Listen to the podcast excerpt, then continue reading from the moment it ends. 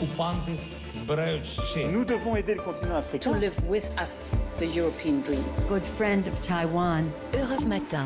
La revue de presse internationale nous emmène d'abord en Italie ce matin. Bonjour Antonino Gallofaro. Bonjour. De quoi parlent les journaux italiens ce matin Et bien encore de l'arrestation du parrain des parrains de la mafia sicilienne, Matteo Messina Denaro.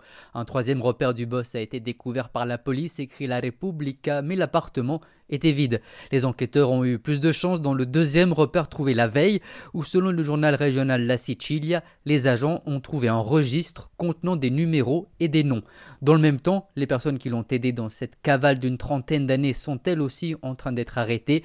C'est le cas de deux médecins qui l'aidaient à soigner un cancer et de son chauffeur. Je ne savais pas qui c'était, lance-t-il dans un article du Fatto Quotidiano. Le journal ajoute que pour les magistrats, cet homme était pourtant bien un fidèle collaborateur du boss. Nous sommes maintenant au Liban avec vous Inès Gilles. Euh, Inès, de quoi parle la presse libanaise? Eh bien, de l'arrestation du frère d'une victime de l'explosion du port de Beyrouth. C'est le média The New Arab qui en parle. Il s'appelle William Noon. Il représente les familles qui ont perdu des proches dans l'explosion du 4 août 2020. Il a lui-même perdu un frère ce jour-là.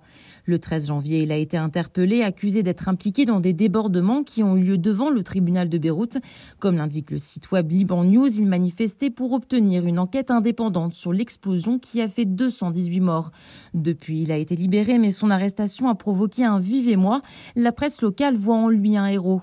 Pour l'Orient le jour, William Noon est devenu le symbole d'une justice libanaise à contresens, celle qui met en détention les proches des victimes et laisse en liberté les responsables politiques impliqués dans l'explosion. Nous partons enfin pour l'Argentine avec vous, Flora Genoux, à la une des journaux argentins.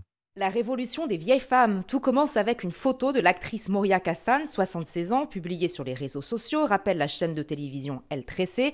Elle pose en bikini sur la plage, dans l'hémisphère sud c'est l'été. La star est vite épinglée sur Twitter par une utilisatrice qui lui demande de cacher son corps et de se comporter comme ce qu'elle est, une femme âgée.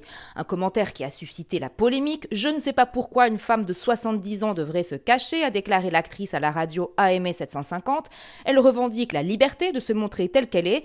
Une affaire qui a été commentée au plus haut, souligne le journal Clarine. La porte-parole du gouvernement a appelé à la révolution des vieilles et assuré son soutien à l'actrice. Il n'y a pas d'âge pour la liberté, le plaisir et la joie de vivre. Merci Flora Genoux, merci à nos correspondants. Bienvenue si vous nous rejoignez à 6h54 sur Europe 1. Dans un instant, Dimitri Pavlenko. A tout de suite.